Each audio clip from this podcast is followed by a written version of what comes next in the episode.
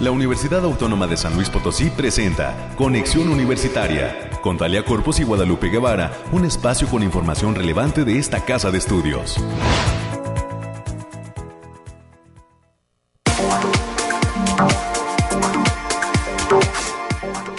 Ya es martes 25 de enero del año 2022. Muy buenos días San Luis Potosí, México y el mundo. Bienvenidos todos y todas a este, el espacio de noticias de la Universidad Autónoma de San Luis Potosí.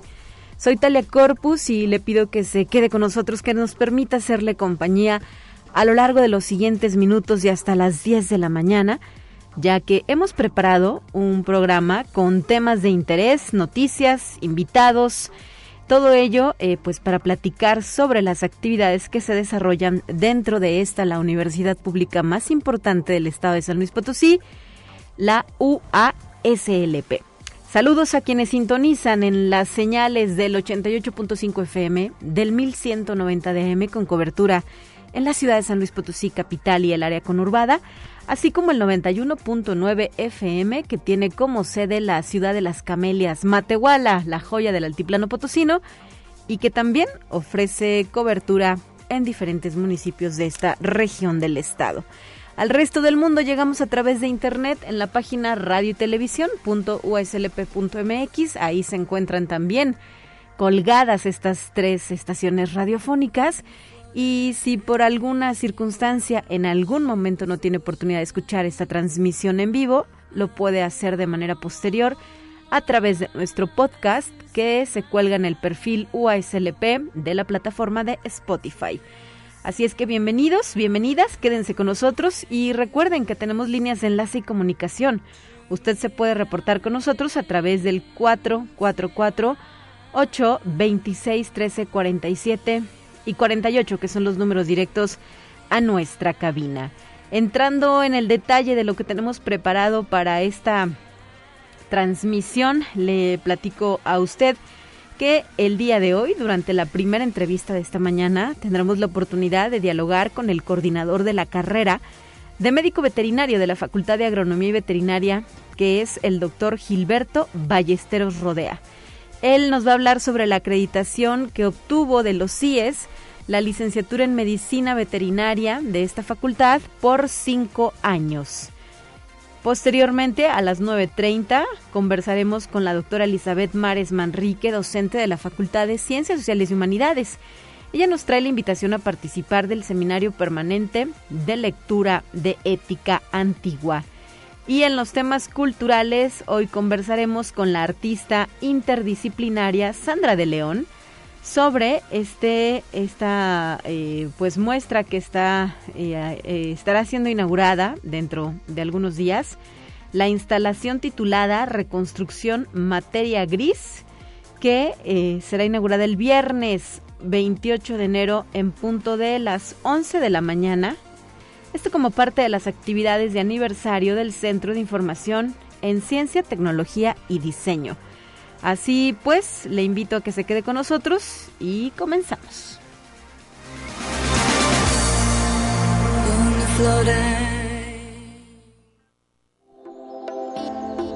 Aire, frío, lluvia o calor. Despeja tus dudas con el pronóstico del clima. Así es, vamos a revisar las cuestiones climatológicas. Le platico a usted que este martes el Frente Frío número 24 se estará desplazando sobre el oriente y sureste de México. Habrá viento con rachas de 35 a kilómetros por hora y se podrían registrar también temperaturas mínimas de 5 a 2 grados centígrados, cielo medio nublado y heladas en las sierras. Entrando por regiones, el día de hoy para la zona centro se pronostica una máxima de 22, una mínima de 7. Para la zona altiplano, una máxima de 22 y una mínima de 6 grados centígrados. Y también se pide tomar precaución por el descenso de temperaturas que podría registrarse este fin de semana. Para la zona media, eh, máxima de 27, mínima de 9 grados. Habrá algo de viento con dirección sureste y rachas de 40 kilómetros por hora, así como la posibilidad de lluvias puntuales por la tarde. Y finalmente, en lo que se refiere a la Huasteca, hoy se pronostica una máxima de 27, una mínima de 15 grados De igual forma, lluvias puntuales por la tarde, principalmente en las partes altas, con bancos de niebla persistentes. Esta es información que brinda la Dirección Estatal de Protección Civil. Así las cosas, cuídese del clima, hay que cargar todavía chamarra, ¿verdad? Y un buen suéter, porque así lo ameritan estas condiciones. Vámonos a lo que sigue.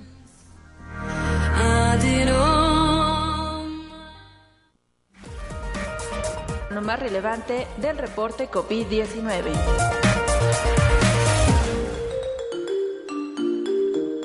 Hola, ¿qué tal? Muy buenos días. Le habla Noemí Vázquez. Espero se encuentre muy bien el día de hoy. Aquí le tenemos la información del coronavirus que surge en el mundo. La Confederación Brasileña de Fútbol publicó una directriz técnica operacional en materia sanitaria, que estipula que los jugadores y entrenadores de todas las competiciones deberán presentar su certificado de vacunación completo contra el COVID-19, para así poder inscribirse a las competiciones, así como pruebas diagnósticas negativas y un formulario epidemiológico en donde se indiquen si han tenido síntomas de coronavirus o si estuvieron en contacto con personas contagiadas. Conexión Universitaria. Un grupo internacional de investigadores ha desarrollado un modelo matemático que toma en cuenta una variedad de factores que afectan a la propagación de este virus transmisible por el aire y ofrece resultados porcentuales en cuanto a la probabilidad de contagio. La investigación, publicada en la web de American Chemical Society, atribuye más del 99% de la probabilidad de infectarse a locales cubiertos mal ventilados, con alta presencia humana, donde la gente no lleva mascarillas y grita, canta o hace ejercicio durante un plazo prolongado. Conexión Universitaria. La cantante británica Adele anunció en un mensaje lleno de emociones en sus redes el aplazamiento de una serie de conciertos en la ciudad de Las Vegas, ya que la mitad de su equipo contrajo COVID-19 y ha sido imposible terminar el espectáculo, explicó el artista. Conexión Universitaria. Científicos del Reino Unido anunciaron que investigan una nueva variante de COVID Omicron que ya dejó a algunos contagios inusuales.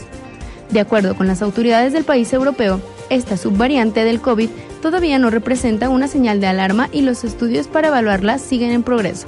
Esto ha sido todo por hoy, muchas gracias por escucharnos, recuerde seguir las medidas anti-COVID y no dejar de cuidarse. Hasta pronto.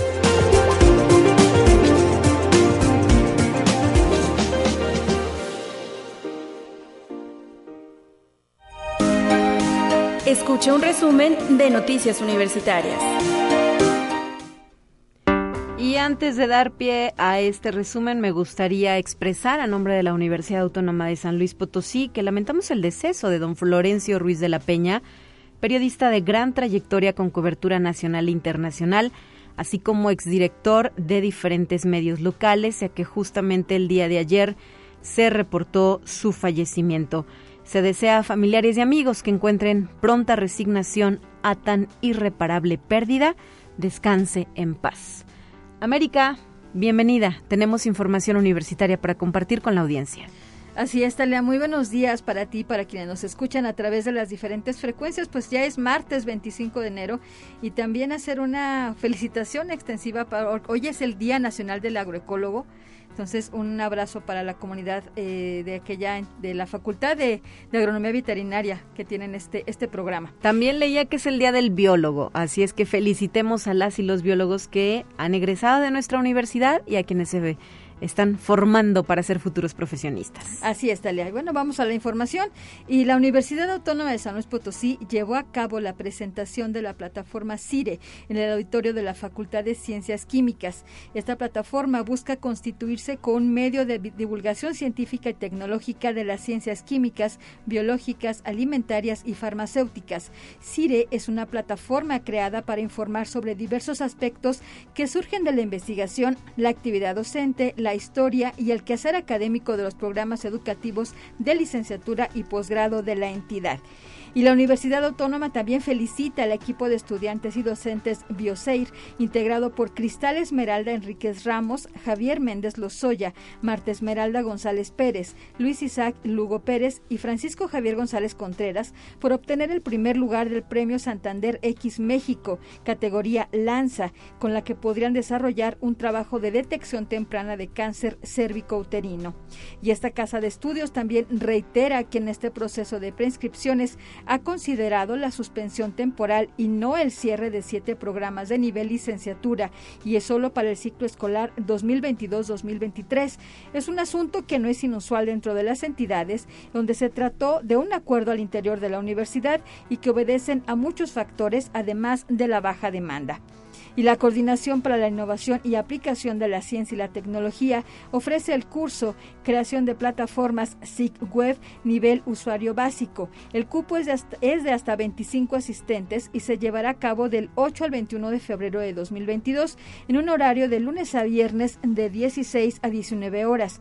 Para mayores informes e inscripciones pueden llamar al teléfono 4448 26 2300 la extensión 8431 o bien al correo electrónico margarita.estrada.uaslp.mx. Y también desde la Secretaría Académica de esta Casa de Estudios se ofrece el diplomado a distancia para el desarrollo de la competencia digital docente, segunda edición este se llevará a cabo del 14 de marzo al 12 de noviembre de este presente año. Los preregistros se pueden realizar en el link http dos puntos diagonal diagonal a.uaslp.mx diagonal diplo y con mayúsculas CDD2. La Facultad de Ciencias Químicas invita a la conferencia Emprendes, una opción válida para el futuro del ingeniero químico, misma que correrá a cargo del ingeniero Efraín Rodríguez Becerra, quien es director general de Ingenieros Consultores del Sureste. La cita es este próximo 4 de febrero del presente año a partir de las 11 horas en el auditorio del químico Rogelio Jiménez Jiménez de aquella entidad.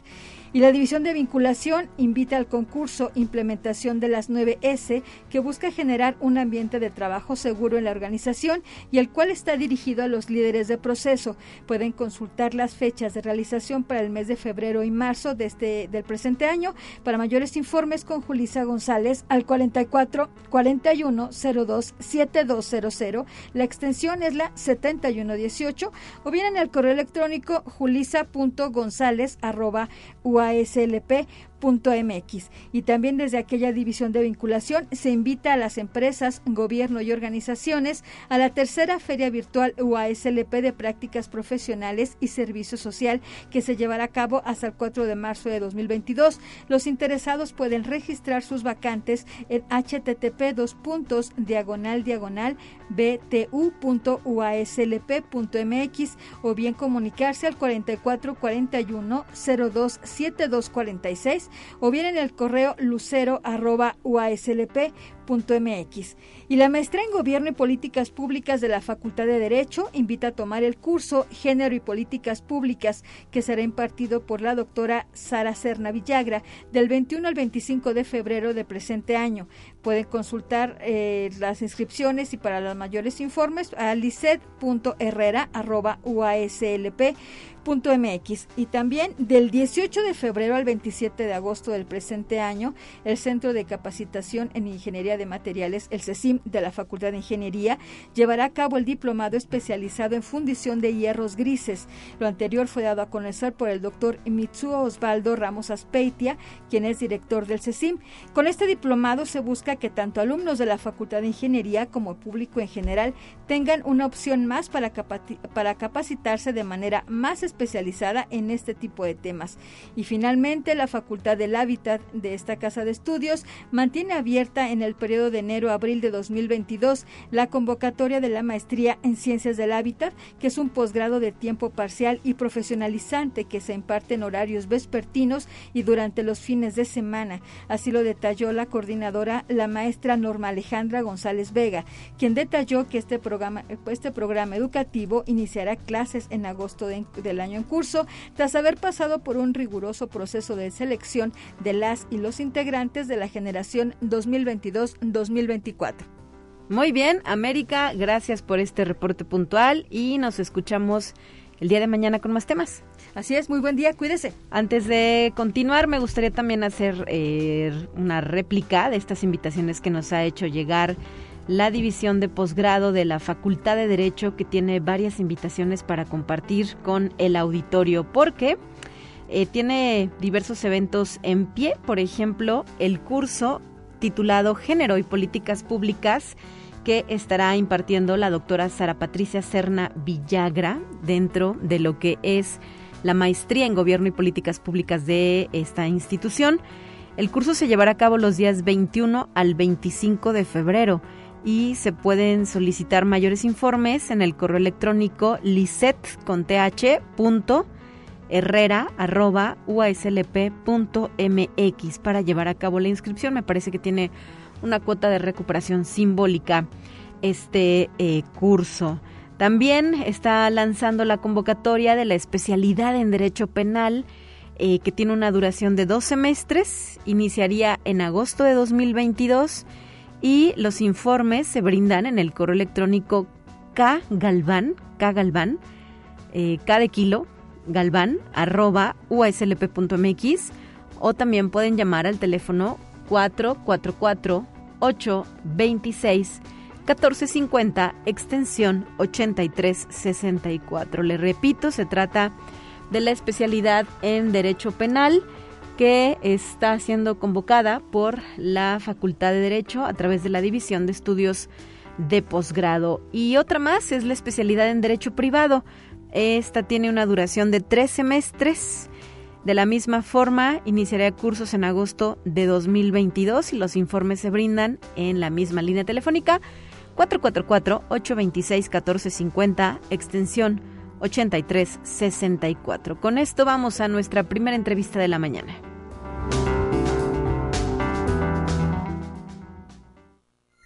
Te presentamos la entrevista del día. Y agradezco que se encuentre en la línea telefónica el doctor Gilberto Ballesteros Rodea, coordinador de la carrera de la Facultad de Agronomía y Veterinaria, la licenciatura en Medicina Veterinaria y Zootecnia que recientemente ha recibido su acreditación por parte de los CIES. Muy buenos días, doctor. Buenos días, ¿qué tal? Gracias por la invitación. Gracias por estar con nosotros y pues la intención es compartir esta buena noticia, pues no solo para quienes estudian, sino para quienes también van a llegar como parte de este proceso de admisión que recién iniciamos en el mes de enero. ¿Qué tanto trabajo hay detrás de esta acreditación? Sabemos que es por un periodo de cinco años y además qué retos implica para ustedes, doctor. Y bueno, eh, se dice fácil, ¿no? La acreditación por cinco años, pero detrás de eso, pues hay mucho trabajo, como usted dice, porque pues no es de ahorita, ¿no? Sino es desde el inicio de la de la de la carrera que empezó en el 2011 y de ahí, pues bueno, con el trabajo de los eh, rectores que han estado, con los directores que han estado, con los coordinadores anteriores y obviamente con el trabajo de los profesores de tiempo completo y de horas clase se ha podido este, mantener pues en buen lugar la, la carrera y la facultad que anterior a esta evaluación, a esta acreditación, hubo una acreditación anterior que duró tres años. eh, y ahora, pues bueno, eh, nos dan por cinco años, pero pues como les decía, eh, hay mucho trabajo ya que después de esa evaluación de tres años, eh, los CIES nos indican algunas observaciones que hay que atender y que hay que darle seguimiento y cumplimiento. Entonces, para esta evaluación, eh, pues ya se tuvo que haber este avanzado en ese sentido. Ahora, eh, con esta reacreditación, nos van a hacer nuevas observaciones eh, para poder eh, darle seguimiento y, seguir manteniéndonos como una calidad en lo que es la carrera. Claro, eh, ¿desde cuándo surge esta carrera, la licenciatura en Medicina Veterinaria y Zootecnia, y cuándo llevó a cabo esa primera acreditación? Sí, la carrera se acreditó, bueno, se registró, más bien, se registró en julio del 2011 y eh, tuvo efecto o empezó a operar en agosto del 2011 con el primer ingreso de la primera generación, perdón, con el ingreso de la primera generación y este pues ya llevamos eh, pues 10 años eh, de lo que es la carrera, ¿no? Sí. ¿Y eh, la acreditación cuándo iniciaron ustedes? La acreditación, eh, la anterior, que duró tres, bueno, que nos dio en la distinción por tres años, se hizo en el 2018 y duró eh, hasta el 2021 y ahora esta acreditación se hizo en octubre, bueno, más bien la evaluación se realizó en octubre porque es un proceso largo, es un proceso en donde los representantes de los del CIES, eh, pues eh, primero nosotros tenemos que hacer eh, un recuento de todas las evidencias, de todos los indicadores que tenemos en todos los puntos, desde la institución, cómo funciona la, institución, situaciones de operación, de gestión, cuestiones de los alumnos, de los profesores, de, los números, ¿no? De, de, cuántos egresan, la eficiencia terminal, etcétera, ¿no? Incluso hasta llegar a los empleadores. Entonces nosotros tenemos que juntar toda la evidencia en todos esos rubros para hacer una autoevaluación y hacer un autodiagnóstico para posteriormente con esa autoevaluación los eh, representantes del CIES eh, hacen su propia evaluación y eh, la corroboran o la constatan toda la información que nosotros damos con las evidencias que les damos, pero también hacen entrevistas a los alumnos, a los profesores, a los egresados, a las personas que prestan su servicio como apoyo para la carrera y también incluso a los empleadores. Entonces con eso ellos sacan su dictamen y eh, pues nos dan el veredicto que pues en este momento fue favorable, ¿no? De cinco años. Claro. Después de estos cinco años que viene y eh, de nueva cuenta eh, reacreditarse, es decir, mantener esta calificación positiva. Y ahorita, bueno, nos acaban de dar hace poco el dictamen, estamos muy contentos por eso, pero pues también representa eh, eh, no bajar la guardia, ¿no? Seguir eh, trabajando y hay que atender las observaciones que hayan hecho que hayan hecho los evaluadores, darle seguimiento, atención y cumplimiento para que posteriormente cuando terminen esos cinco años podamos reacreditarnos. Excelente. Y en este momento, ¿a cuánta población beneficia esta acreditación, doctor? Pues ahorita tenemos eh, una matrícula de, de alumnos, de 339 alumnos inscritos en, la licenciatura de veterinaria. ¿Cuántos, perdón? 339. 339, ok. ¿Y el número va en aumento? ¿Cuál es la tendencia eh, respecto a esta oferta educativa de la UASLP? Sí, el número va en aumento cada, cada generación. Eh, primero, cuando empezó la carrera, eh, se aceptaban 35 alumnos en cada generación. Sí. Pero ahora se aceptan dos grupos de 35 y ahora se aceptan un poco más. Eh, estamos hablando de 74 alumnos eh, de las eh, últimas generaciones. Se forman dos grupos y entonces, digamos, cada generación está conformada por dos grupos de un poco más de, de 35, alrededor de 37 alumnos. Y me imagino que la demanda de la misma es mucho más amplia, ¿no? ¿Hasta cuántos aspirantes suelen tener? Pues siempre, la carrera de veterinaria siempre tiene mucha demanda. Eh, es una carrera donde anteriormente los alumnos que querían estudiarla aquí en San Luis Potosí tenían que emigrar a otros estados como Zacatecas, Aguascalientes, Guadalajara, eh, la Ciudad de México, ¿no? Entonces ahora ya tienen la oportunidad de estudiarla aquí y hay mucha demanda. Eh, alrededor de 500 aspirantes son los que presentan el examen para ingresar y eh, pues estamos hablando de que de 500 aspirantes escogen eh, 74, ¿no? Claro, pues sí, importante esta eh, pues esta oferta, ¿verdad?, que presenta la Facultad de Agronomía y Veterinaria de nuestra universidad. Eh, pues, eh, doctor, ¿qué comentarios recogió entre los docentes después de este proceso de acreditación de CIES? ¿Qué expresaban ellos? Pues estamos muy contentos.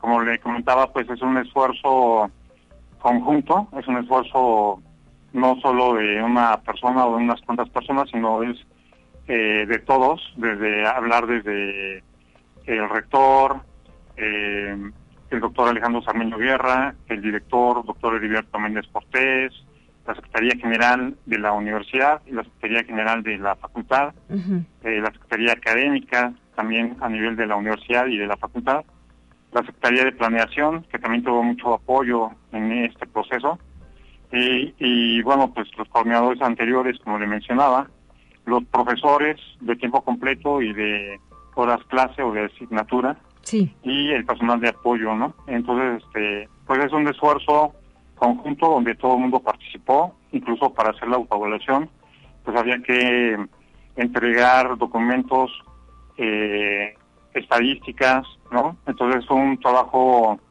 eh, pues maratónico, eh, donde tuvimos que estar recolectando la evidencia para acomodarla, para hacer nuestra propia autoevaluación y finalmente entregárselas a los evaluadores. Entonces, pues todos estamos contentos con el resultado y este en la Facultad de Agronomía y Veterinaria, pues digamos que este esta reacreditación eh, pues no solamente toca a, la, a la carrera no eh, eh, de MBZ, sino a las otras carreras. Estamos en esta facultad seis carreras en total y entonces pues es algo pues muy positivo y alentador y además estimulante, ¿no? Para seguir trabajando. Perfecto, pues muchas felicidades, doctor Gilberto Ballesteros Rodea, coordinador de la licenciatura en Medicina Veterinaria y Zootecnia, por haber logrado esta meta tan importante como son las acreditaciones ante CIES.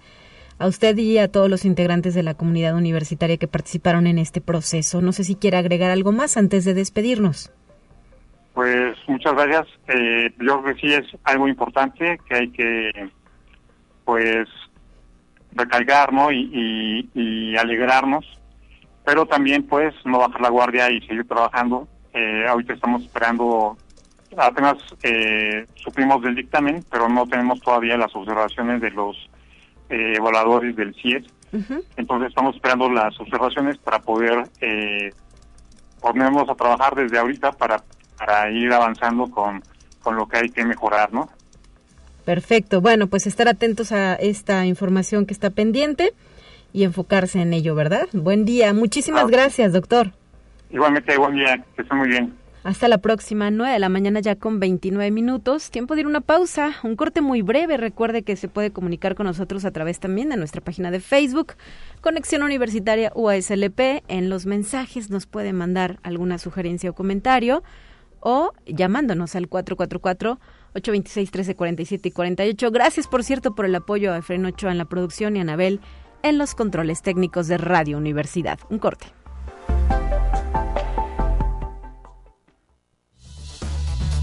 Es momento de ir a un corte. Enseguida volvemos.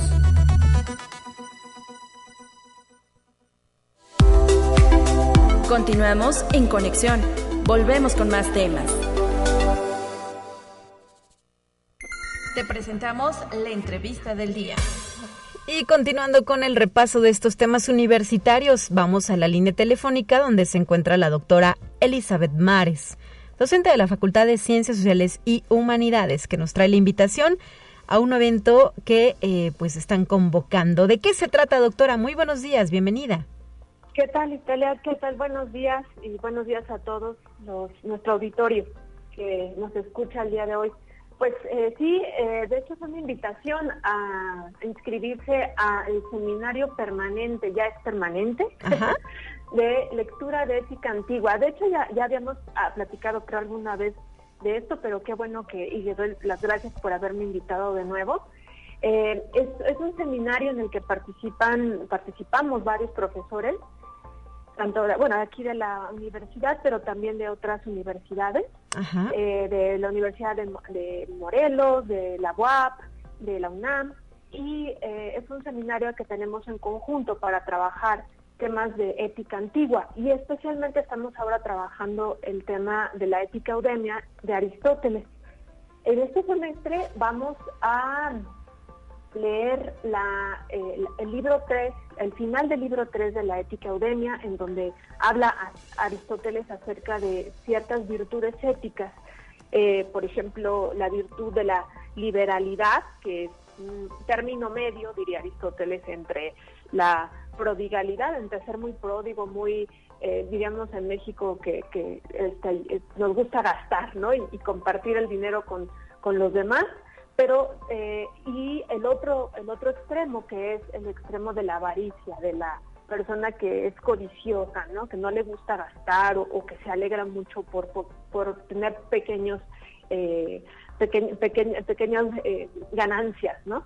Hay que, hay que buscar el término medio, dice Aristóteles, ¿no? En todo, y en este caso eh, la liberalidad es el término medio en cuanto a las riquezas, en cuanto a la obtención de la riqueza. Bueno, esto nada más es por eh, mencionar uno de los temas que vamos a ver en este seminario. también vamos a, a, intentar terminar el libro 7, que es acerca de la amistad, que ese es otro tema muy largo y muy muy interesante. Yo creo que a todos nos, nos interesa este tema. Y pues eh, están todos cordialmente invitados. Justamente le iba a preguntar, doctora, que a quiénes se convocaría a participar de esta actividad. Sí, eh, muy buena pregunta. Fíjate que este seminario está pensado eh, principalmente para difundir y para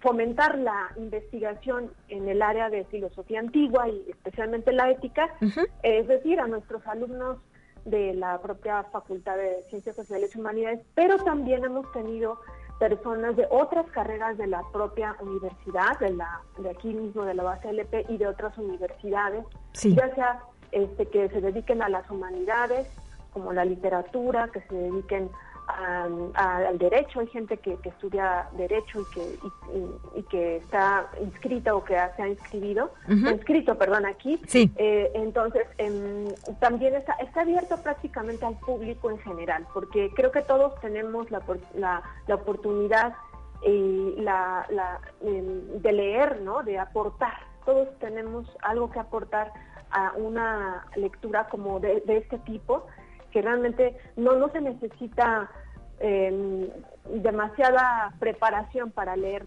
textos como estos, que son textos que están también pensados para, para hablar acerca de las cosas humanas, de las cosas que no son comunes a todos nosotros, como el caso del tema de la amistad, por ejemplo. Claro. ¿Y eh, cómo se desarrollan las sesiones? ¿Qué carácter tienen ahora? Hay que tomar en cuenta el semáforo epidemiológico, ¿verdad? Para poder adecuar sus actividades. Sí, por ahora, y de hecho está pensado que sea de manera virtual, es a través de la plataforma Zoom.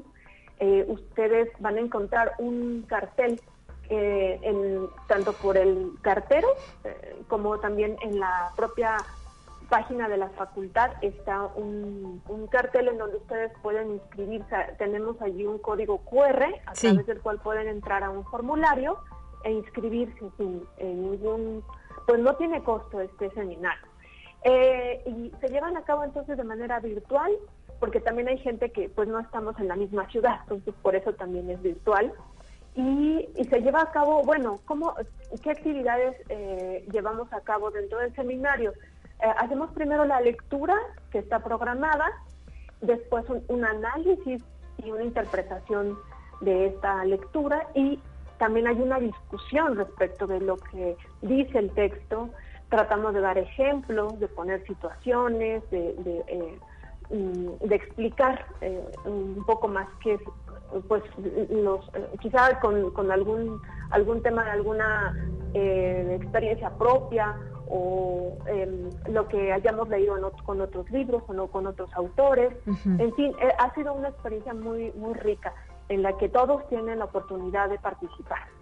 Muy bien. Em, respecto a lo que es la ética antigua, ¿por qué se le denomina de esta forma? ¿Cuál es la diferenciación con otro tipo de ética? No sé si exista como tal otra rama. Eh, ¿Por qué este concepto? Sí, muy buena pregunta.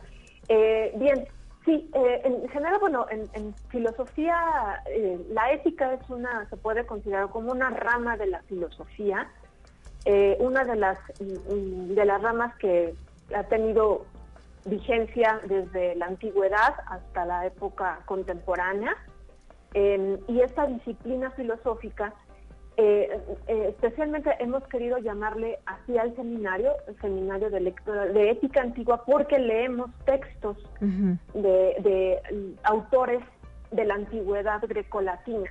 Okay. Em, entonces, en esta ocasión le escogimos, hemos escogido la ética Audelia, que todavía no terminamos de leer porque es un libro muy amplio, es quizá el libro más amplio, más eh, rico en amplitud em, de, que nos ha llegado a, nuestra época de la antigüedad griega. Eh, e, este junto con el de la ética nicomaquea de Aristóteles son dos libros muy importantes eh, de, ética que se han trabajado prácticamente todos los filósofos de la historia de Occidente han tenido un contacto con, con, este, con estas obras de Aristóteles de, ética. Y, eh, y bueno, la, la, intención es leerlo desde la propia fuente, no leerlo a partir de otros autores. Sí, de interpretaciones. exacto, sin, sin interpretaciones. Sí nos ayudamos también de, interpretaciones. Hay, hay, hay, hay, pasajes en donde quizá uno tiene que recurrir a ciertos autores para que nos den una explicación contextual histórica, pero también este eh, pero pero son textos que, que, intentamos leer directamente desde la propia fuente y em, y bueno pues em, por eso mismo también hacemos uso de, del propio de la propia lengua en la que está escrita. Procuramos tener a, la mano ahí el texto griego, eh, también hacemos eventualmente alguna traducción de algún pasaje o de algunos pasajes que resulten eh, interesantes, sobre todo también para ver los términos griegos que utiliza el autor para referirse a, los asuntos de, las acciones humanas. Em, que eh, esto es lo que Aristóteles consideraba que era más que ética, los antiguos hablaban de ciencia o técnica política. Okay. Y, la, la, ciencia política trataba acerca de las cosas humanas, así dice Aristóteles al final de la Nicomaquea. Es decir, trata acerca de todos los, temas o asuntos que conciernen al hombre, especialmente las acciones, nuestras acciones, cómo, eh, eh, cómo es que se dan nuestras acciones, qué es aquello que las motiva, ¿Por qué decimos que hay acciones buenas, acciones malas? ¿Qué tiene que ver el placer como un motivante en nuestras acciones? Y el placer y el dolor. Em, las virtudes, que para él son disposiciones mediante las cuales actuamos de una manera correcta, de una manera buena y gracias a las cuales podemos lograr la felicidad, ¿no? que es el estado de plenitud un estado de plenitud de la vida. De hecho, este es el objetivo de, la, de la política y ética antigua, podemos decir de la ciencia ético-política, a grandes rasgos. Eh, el, objetivo es ser feliz, encontrar la, mejor forma de vida.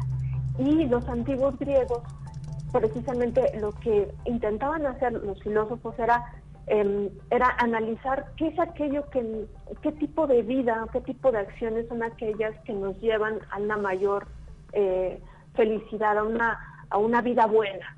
¿sí? ¿Cuál es la mejor forma de vida que, podemos, que podemos tener en cuanto seres humanos? Y este es un temazo, ¿no? Es un tema muy amplio y, y, pues bueno, ya nos hemos eh, tardado en esto un año y medio. Eh, vamos a cumplir este bueno, este con este semestre ya eh, casi estaremos cumpliendo dos años de eso y pues porque es un, tema muy largo, todavía ni siquiera llegamos a la política, apenas estamos en, el libro de la política, estamos ahorita con el libro, un libro de la ética. Em, y, pues estos son temas vigentes, totalmente vigentes, el hombre sigue, el ser humano, ¿no? seguimos preguntándonos cómo vivir bien, cómo ser felices, eh, cómo podemos actuar, por qué la importancia de actuar bien, de actuar eh, eh, con, una buena conciencia, con una este, con, basándonos en, virtudes, es decir, en una excelencia del obrar humano. Claro. esto es prácticamente pues vigentísimo, no nunca no, no tiene digamos una, no es propio de una sola época histórica. Y no se agota, ¿verdad? Eh, la reflexión sobre esto. Justo ello me motiva, doctora Elizabeth Mares, a preguntarle, digo, desconozco actualmente si en los planes, por ejemplo, ahorita estamos hablando de temas de, licenciaturas, ¿no? De universitarios, pero en los planes de estudio de lo que son eh, niveles de secundaria o preparatoria, ¿se abordan cuestiones como la ética? Yo recuerdo que en mis tiempos, en prepa, sí me tocó llevar ética ¿Qué ha pasado? ¿Se ha borrado este tipo de conocimiento de nuestros planes nacionales? No, no. Eh, de hecho, eh, bueno, en, el caso de la primaria y la secundaria, yo recuerdo que llevábamos estas clases de educación cívica, que, bueno, se, ha, habido polémica respecto a esto, a, esta, a estas materias, que pareciera que sí se habían borrado y se habían cambiado por otro tipo de materias que tenía que ver más como la que, fomentaban la, eh, la socialización o, o la capacidad de, de, de, ser como líder, de liderazgo, ¿no? Últimamente esto está muy en boga. Eh, es, es, quizá una, una forma de mm, una ética un tanto, yo creo que un tanto diluida, em, en el caso de la primaria secundaria, que también yo desconozco un poco, o sea, con, más certeza cuáles sean los planes de estudio. Actuales. actuales, exacto. En el caso de la preparatoria, eh, sí se intentó en algún momento quitar las materias de filosofía. Afortunadamente se hizo una labor por parte de los colegas a través de, eh, un observatorio filosófico y se planteó que eh, ante pues la, la SEP que, mm, que no se quitaran estas materias que son prácticamente fundamentales y que es, necesario hablar y pensar acerca de estos problemas que son humanos. Eh, y bueno, todavía existe en, la, en las preparatorias en materia de ética, de lógica, y, e incluso, bueno, algunos, los que llevan en el área 4, los de doctrinas filosóficas, por ejemplo. Pero sí, en efecto, eh, es, necesario y de hecho sí lo hay. Yo tengo entendido que sí, eh, las carreras tanto de ingeniería como de derecho, las, en medicina, todas ellas eh, tienen una, al menos una materia que se refiere a la ética.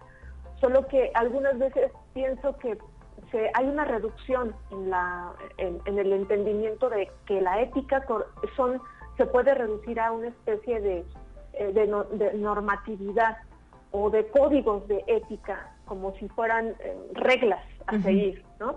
Y, la ética no es eso. ¿eh? justamente por eso hablar de, la ética desde el punto de vista antiguo nos da una conciencia histórica, o sea, enriquecer nuestra perspectiva de las cosas humanas Em, y ver, eh, eh, eh, entender que la ética no es seguir reglas, es aprender a vivir. La filosofía en la antigüedad era una disciplina que consistía en una forma de vida.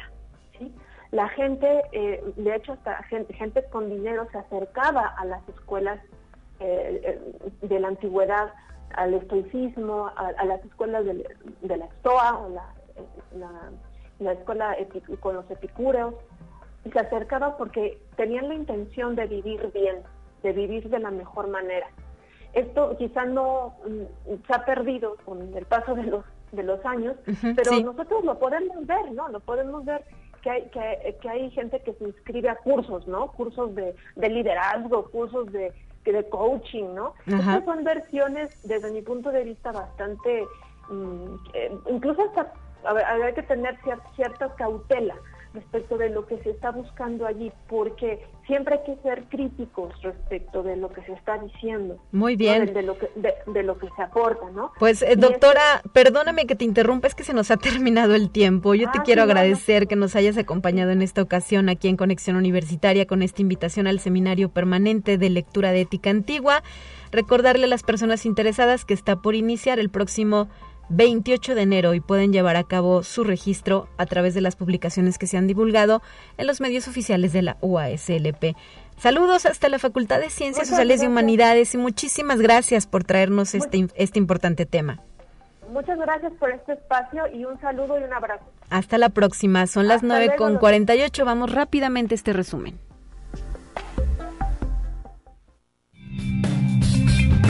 Entérate qué sucede en otras instituciones de educación superior de México.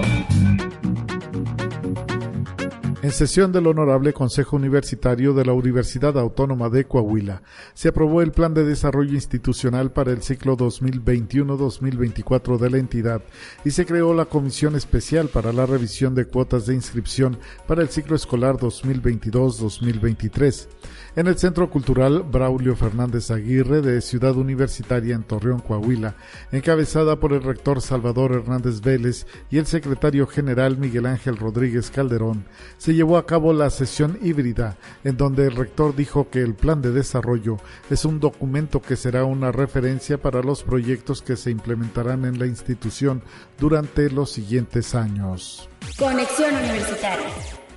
El director de la Facultad de Medicina Humana de la Universidad Autónoma de Chiapas, Campus Cuarto, presentó el tercer informe de actividades académicas y administrativas de la gestión 2019-2023 ante los integrantes de la Junta de Gobierno y el rector Carlos Natarén Nandayapa.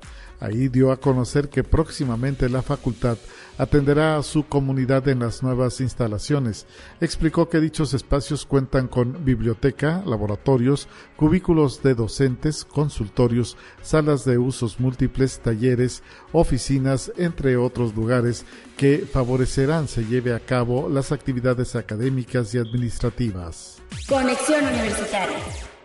El rector general de la Universidad de Guadalajara, doctor Ricardo Villanueva Lomelí, recibió mobiliario que fue realizado por personas privadas de su libertad en diversos centros penitenciarios del Estado y que fueron adquiridos por el Centro Universitario de Ciencias de la Salud a la Industria Jalisciense de Rehabilitación Social, organismo público descentralizado del gobierno estatal. Conexión Universitaria. La unidad Azcapotzalco de la Universidad Autónoma Metropolitana recibió el reconocimiento a las mejores instituciones de ingeniería del país 2021 que otorga la Asociación Nacional de Facultades y Escuelas de Ingeniería, que reúne a más de 200 entidades universitarias dedicadas a la enseñanza de esta disciplina en México.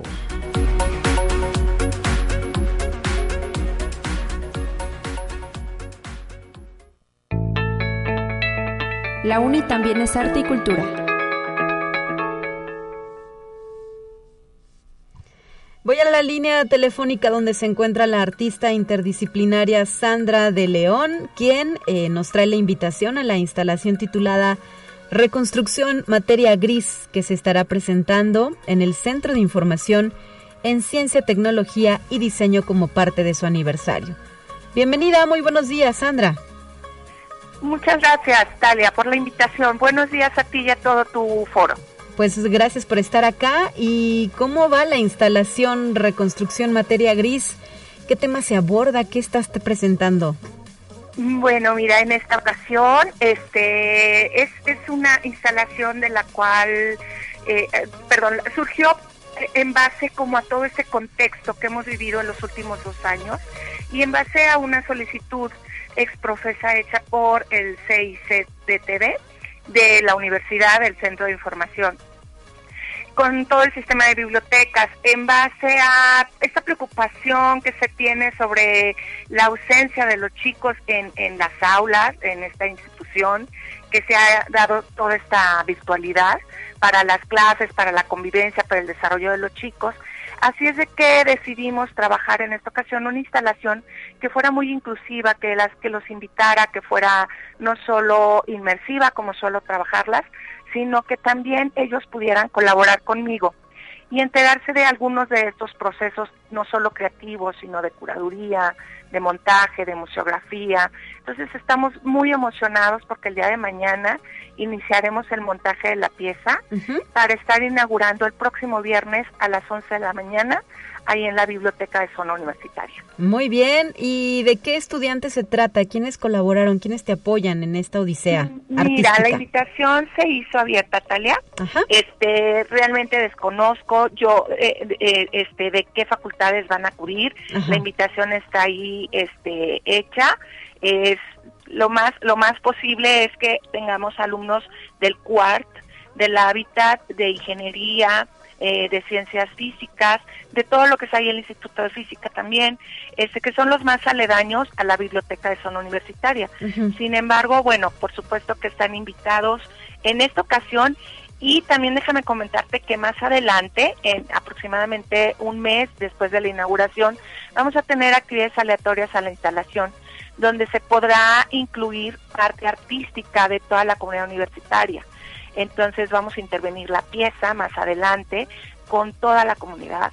Así es de que esperemos que, bueno, el semáforo nos lo permita, los chicos puedan estar este, trabajando con nosotros ahí más de manera más activa y, se pueda desarrollar esta otra actividad aleatoria. Claro, y no es la primera vez, ¿verdad?, que participas en eh, pues galerías de nuestra institución.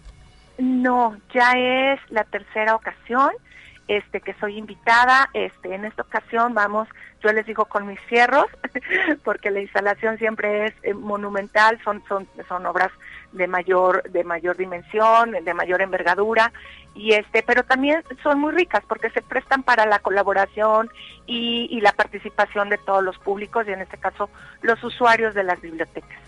Muy bien, bueno, pues eh, Sandra de León, gracias por habernos traído esta invitación. Reiterar, será inaugurada este viernes 28 de enero.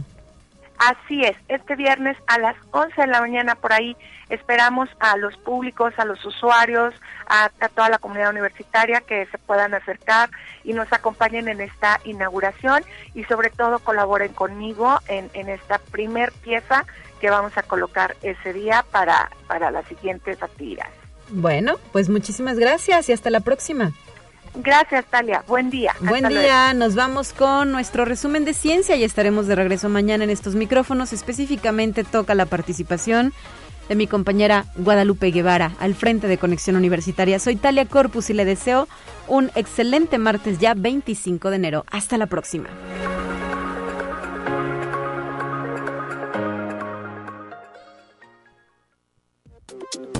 Así avanza la ciencia en el mundo. Descubre investigaciones y hallazgos que hoy son noticia.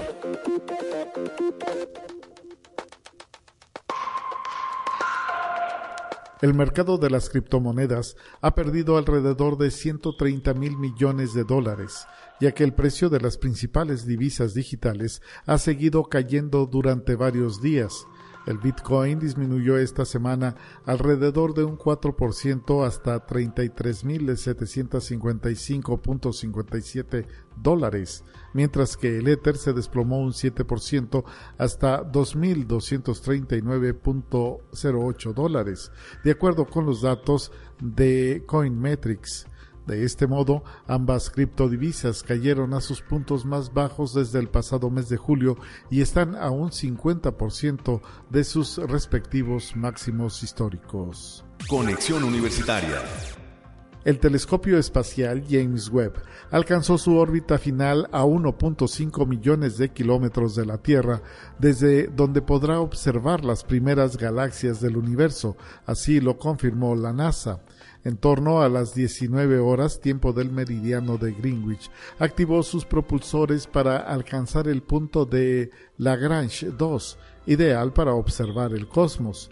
En esta región del espacio permanecerá alineado con la Tierra mientras se mueve alrededor del Sol, lo que permitirá que el parasol que lleva Webb proteja el equipo sensible al calor y a la luz. Conexión Universitaria los espacios inteligentes serán cada vez más comunes alrededor del mundo a partir de este año y tendrán un impacto positivo particularmente en un segmento de la población, los adultos mayores, de acuerdo con Werner Vogels, presidente y jefe de tecnología de Amazon.com. Los espacios inteligentes pueden encontrarse en el hogar, la oficina u otro tipo de edificio. Son áreas en las que se instalan tecnologías para conocer las actividades que se realizan en ese lugar, de tal manera que esa información puede utilizarse para mejorar la seguridad, las operaciones o la experiencia de las personas que utilizan ese espacio. Conexión Universitaria la compañía tecnológica Google está trabajando en un proyecto conocido a nivel interno como Iris, con el que regresaría a los equipos de realidad aumentada que podría lanzar al mercado en 2024, según ha indicado a The Verge fuentes cercanas a Google. El proyecto Iris se trataría de un visor de realidad aumentada con capacidades de realidad mixta, es decir, la tecnología que combina realidad virtual y realidad aumentada. Actualmente se encontraría en las primeras fases de desarrollo.